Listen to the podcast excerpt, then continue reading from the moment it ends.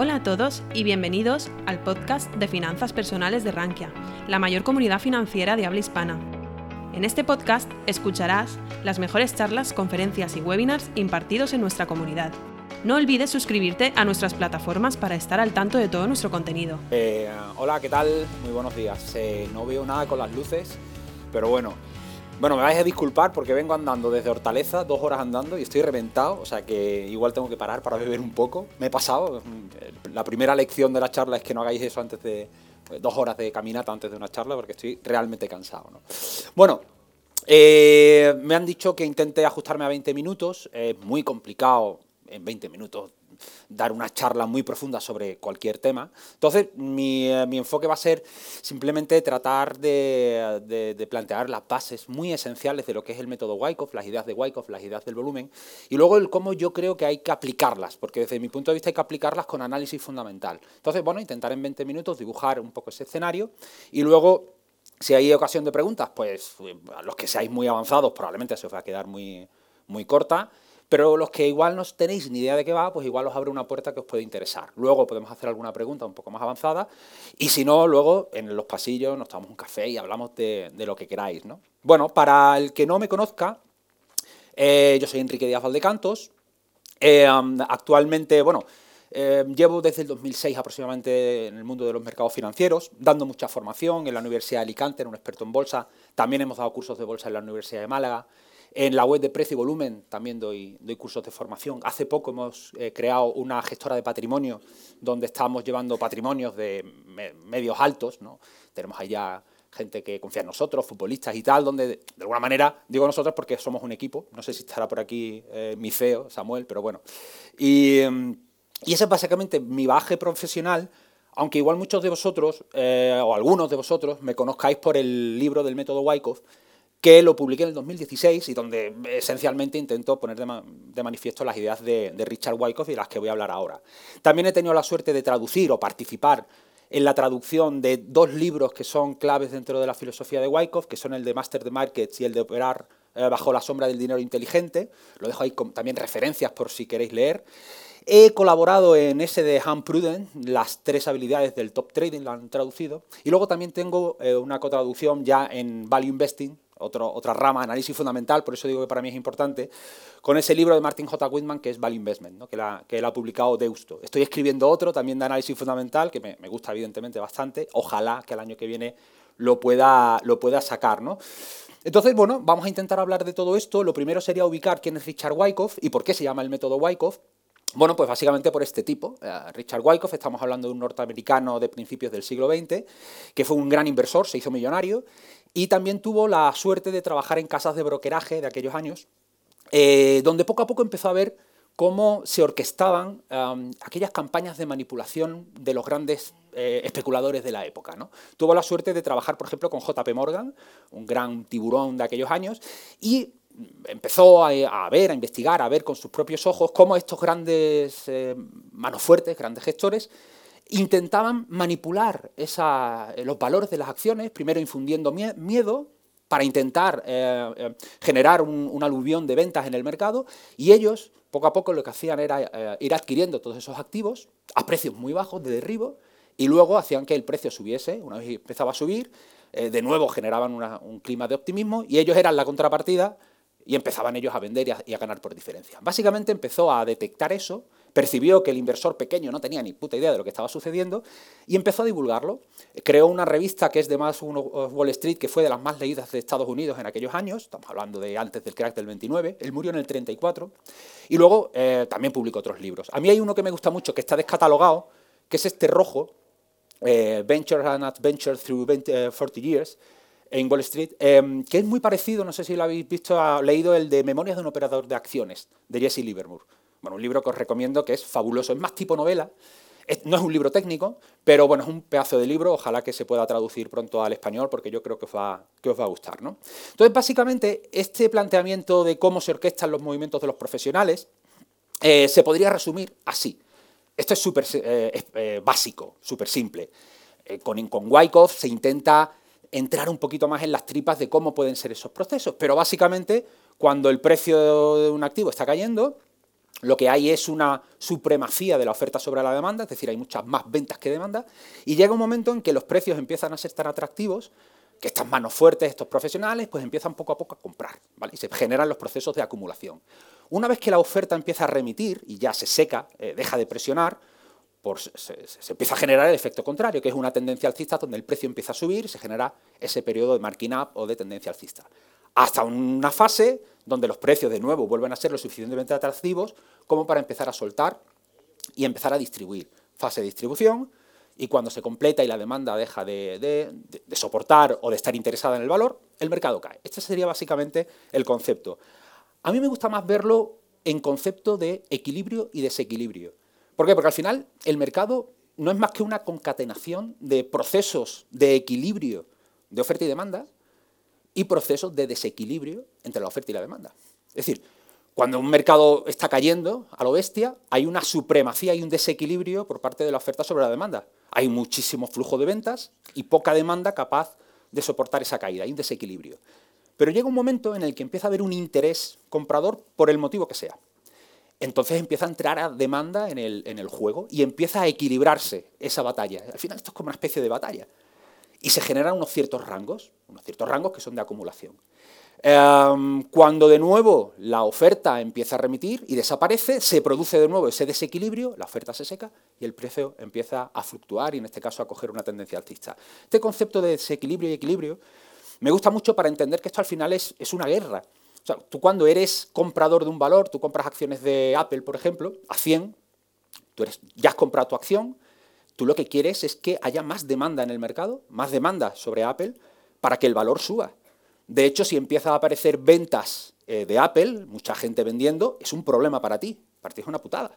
Hostia, mm, va a empezar a haber un flujo de ventas que pueden empezar a generar presión y a lo mejor se me da la vuelta y todas esas ganancias latentes las pierdo. Por lo tanto, la oferta es el enemigo de la demanda y la demanda es el enemigo de la oferta. ¿no? Y eso es básicamente el concepto de los procesos de acumulación y distribución. Pero claro, la pregunta legítima es decir, bueno, el volumen el volumen, porque Wyckoff estudia el precio y el volumen sobre todo, ¿en qué medida es un proxy del nivel de oferta y la demanda? Porque una crítica que se le hace, legítima totalmente, aunque tiene explicaciones, es, oye, a ver, el volumen de negociación es neutro en cuanto a compras y ventas.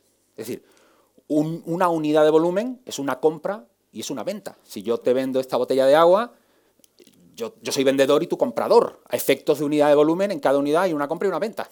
Por lo tanto, hay mucha gente que dice, el volumen no puede ser una información precisa del nivel de oferta y demanda que hay.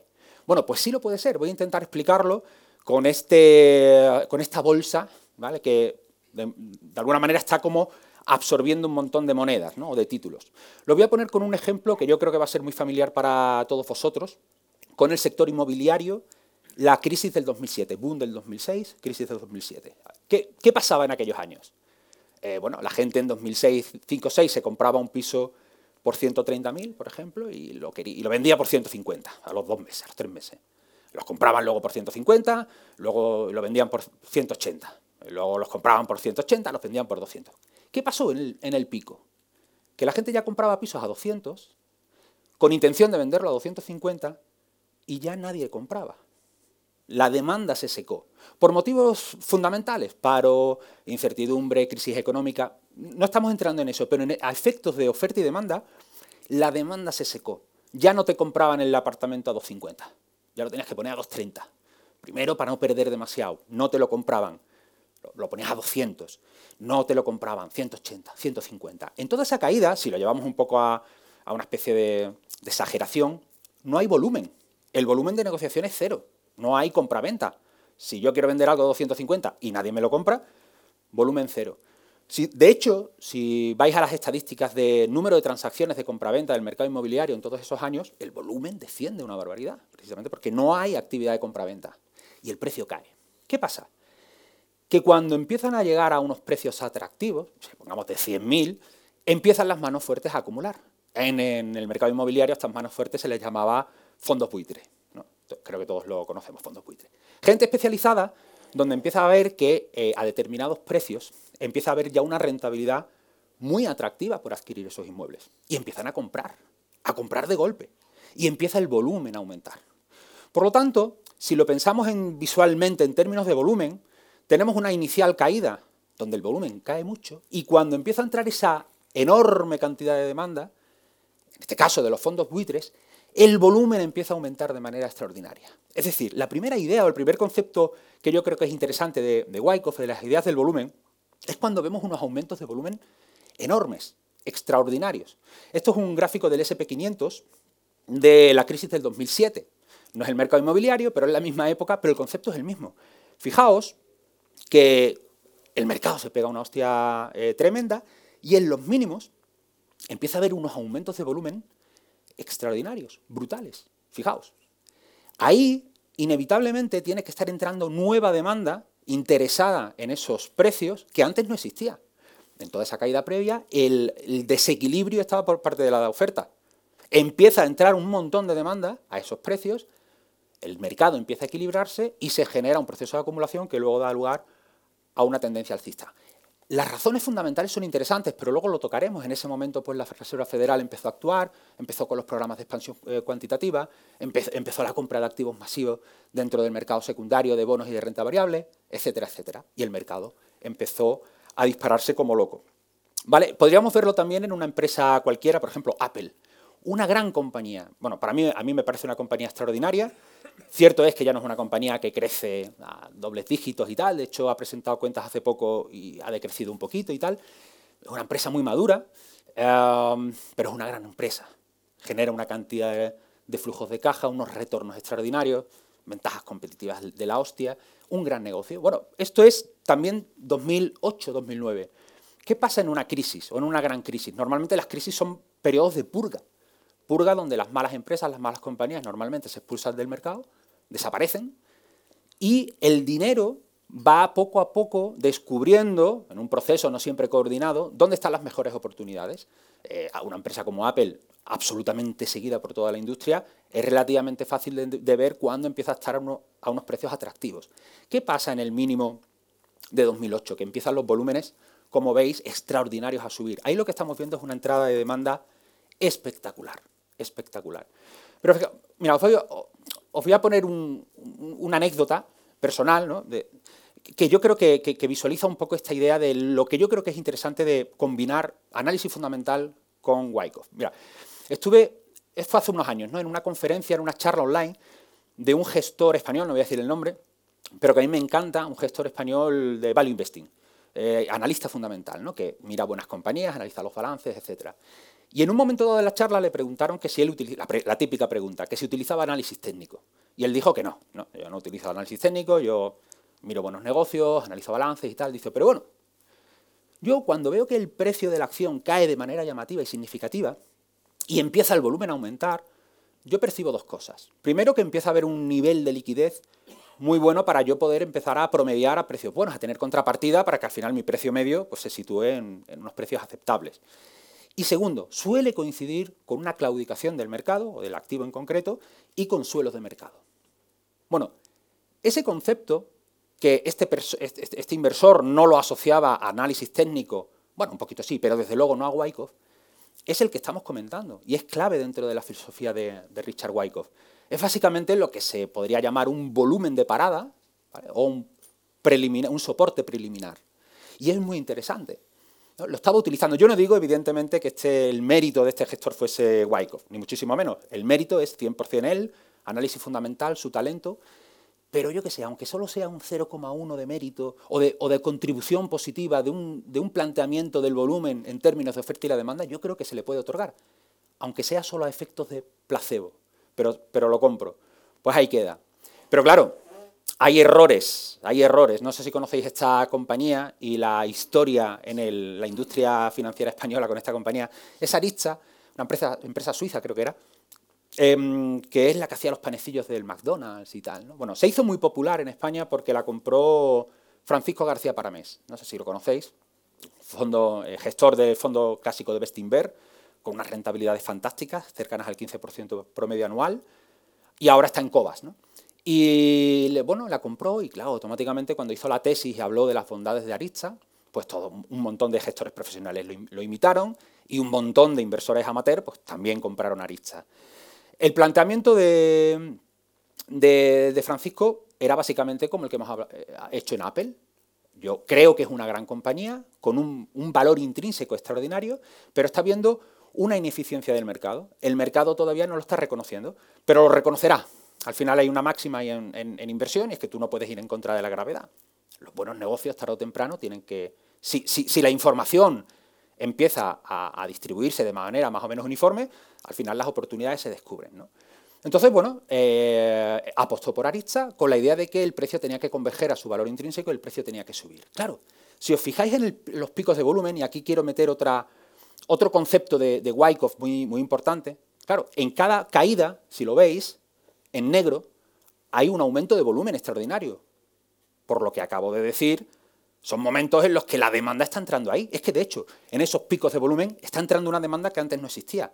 Son potencialmente momentos de parada, momentos de posibles inicios de procesos de acumulación. Pero ¿qué pasa? Es que con Wyckoff, o con la oferta y la demanda, hay que pedirle una segunda exigencia al mercado para que termine subiendo. Una es esta absorción, esta, parada, esta absorción donde los profesionales, los fondos buitres empiezan a comprar, pero la otra es que haya un empuje. Si no hay empuje posterior, el precio no sube. Es decir, Tú si te sitúas en el mercado de manera pasiva, que es como se llama, oye, yo compro acciones, está ahora mismo a 15 el precio de la acción, yo compro acciones a 10. Pues, pues bueno, el, precio no sube.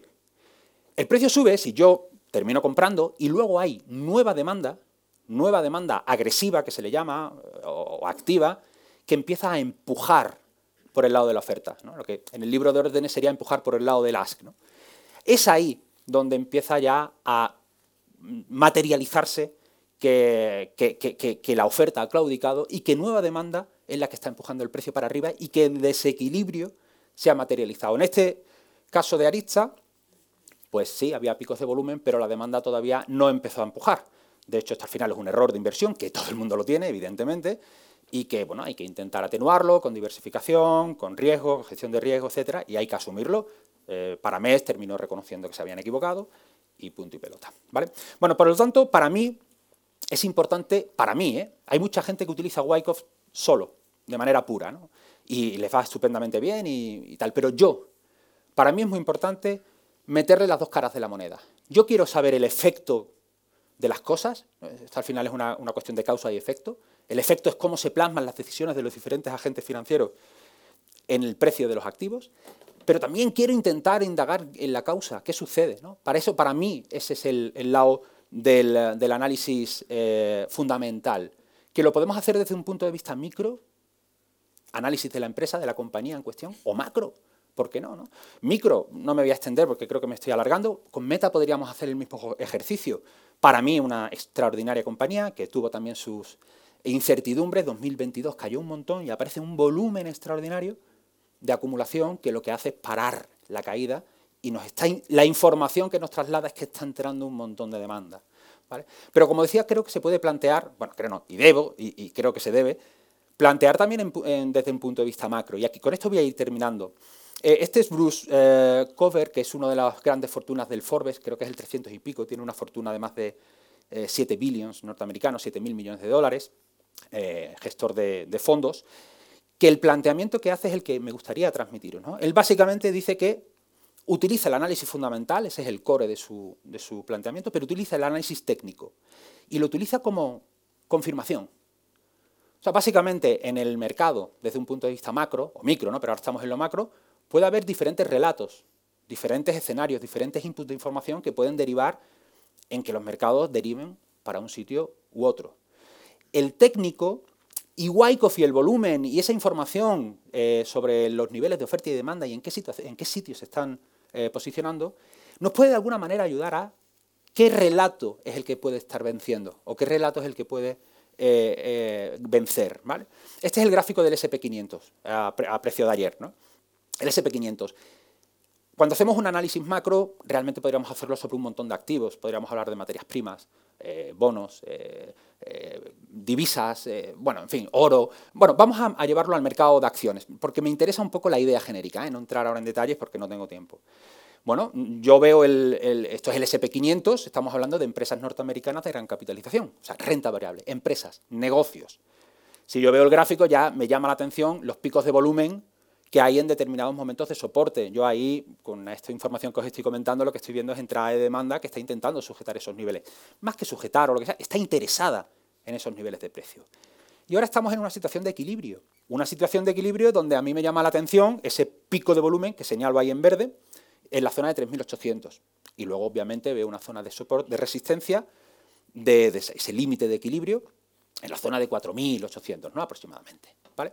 Entonces, renta variable. ¿Cuáles son las variables macro que afectan a las empresas? Bueno, hay muchas, pero yo creo que se podrían resumir en tres. Eh, inflación, Inflación que luego viene derivado por respuesta de los bancos centrales con subida de tipos de interés y otras medidas. Y expectativa de beneficios. ¿Vale? Al final, inflación para las empresas es aumento de costes, reducción de los márgenes de beneficio y, por lo tanto, problemas que pueden tener muchas empresas.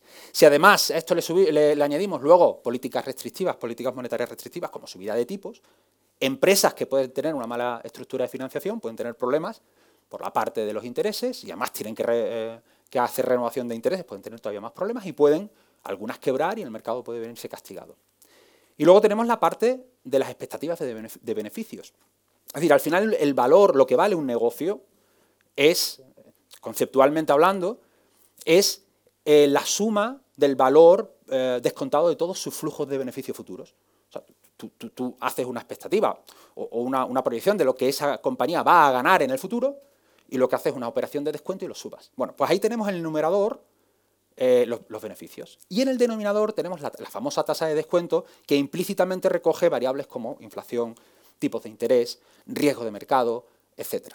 Claro, si yo en ese valor presente de lo que vale la compañía disminuyo el numerador, las expectativas de beneficio caen, y si encima aumenta el denominador, porque eh, la tasa de descuento aumenta, el valor de las compañías cae inevitablemente, por la lógica empresarial y la fuerza de la gravedad de la economía, si el valor de las compañías cada vez es menor, el precio tarde o temprano lo va a tener que reflejar. esas ineficiencias solo se pueden dar en valores pues, muy desconocidos, pero en empresas muy seguidas al final. Si te están dando una empresa a precios de derribo, en la que tus retornos sobre la inversión empiezan a ser ya extraordinarios, ahí va a entrar demanda sí o sí. Y eso sería de nuevo flujo de entrada de demanda que harían que el precio eh, convergiese al valor de la compañía. Vale, entonces, con este dibujo, uno podría hacer, y esto ya un poco en la conclusión, decir, bueno, voy a ver qué escenarios puede haber ahora con el tema macro en el mundo, ¿vale? Sabemos que estamos, hemos venido unas inflaciones enormes, los bancos centrales están subiendo de manera muy agresiva los tipos de interés, materias primas se dispararon, luego han caído, ahora están de nuevo subiendo, y, el, y bueno, vamos a, simplificarlo. Escenario, vamos a suponer tres escenarios.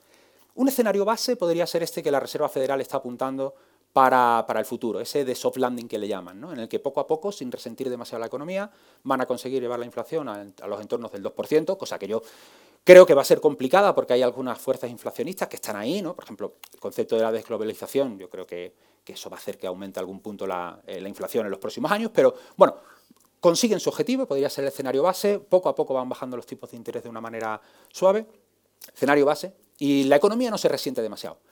¿Qué podría pasar con la renta variable en ese caso? Bueno, tendríamos una situación de tipos reales positivos, ¿vale? donde la renta fija todavía, eh, bueno, todavía o da eh, mayor interés que lo que podría ser la inflación, y, los flujos de dinero podrían migrar en parte de la renta variable a la renta fija, ¿vale? Como un escenario muy base, ese escenario base a lo mejor daría un mercado un poco languideciente, eh, un poco oscilante, a lo mejor sin una tendencia fuerte definida ni para arriba o para abajo. Escenario pesimista. Ah, la situación de Oriente Medio se tensiona muchísimo más, Irán entra en el conflicto, se lía parda, empiezan a subir los precios de las materias primas, eh, la inflación se dispara de nuevo, tienen que subir los tipos de interés a la, al 20%, como pasó en la época, en la década de los 70, que la inflación llegó al 14 y pico y los tipos de interés subieron al 20%. Desastre absoluto. ¿Qué podría pasar en una situación así?